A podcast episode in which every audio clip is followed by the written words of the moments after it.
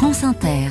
6h17, et si les champignons étaient l'avenir de l'agriculture? On se pose la question dans l'esprit d'initiative. Bonjour Lionel Thompson. Bonjour Mathilde. Alors pas n'importe quel champignon, des organismes microscopiques qui permettent de cultiver des plantes avec moins d'eau et moins d'engrais. Et une start-up de la région niçoise s'est spécialisée dans cette symbiose mycorhizienne, Mycophyto, fondée en 2017 par une ingénieure agronome, Christine Poncet, et une microbiologiste, Justine Lipuma, qui nous reçoit dans les locaux de l'entreprise à Sophia Antipolis. Elle nous explique ce que sont ces micro-champignons bénéfiques. Ces champignons, ils appartiennent tous à une même grande famille. Ils font des réseaux de connexion entre les plantes entre elles et entre les plantes et le sol. Et ils vont donc augmenter la surface d'échange entre la plante et le sol et permettre via ce réseau autour d'elles d'aller capter des éléments nutritifs beaucoup plus loin et beaucoup plus efficaces que ce que pourrait faire une plante avec ses racines. Et ils sont capables également d'aller euh, mettre en place des petites réserves d'eau pour rendre de l'eau plus disponible à proximité des racines des plantes. Ces champignons aident les plantes depuis 450 millions d'années. Ils leur ont même permis de sortir de l'eau et de coloniser la terre, objet de recherche depuis une quarantaine d'années.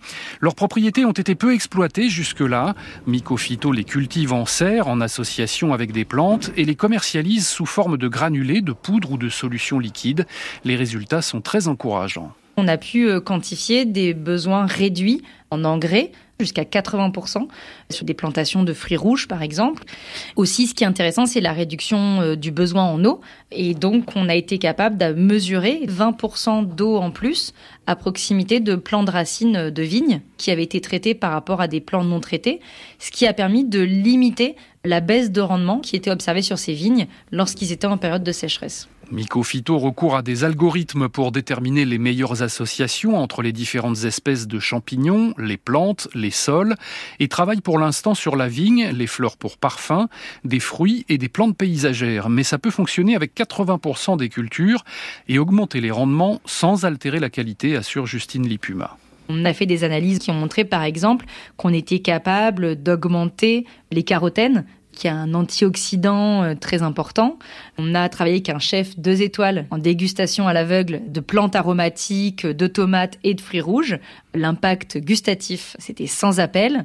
On retrouve vraiment euh, le goût un peu originel euh, du produit. À l'heure où l'eau et les sols fertiles se font rares, ces champignons pourraient être une vraie alternative naturelle aux engrais chimiques. Le modèle agricole, c'est un modèle qui est parfois sous perfusion.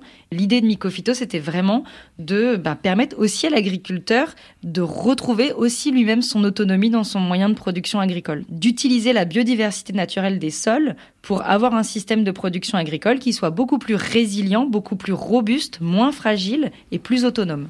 Pour commencer, Mycophyto compte quadrupler la superficie de ses serres de production d'ici deux ans. Mycophyto dans l'esprit d'initiative, chronique signée Lionel Thompson.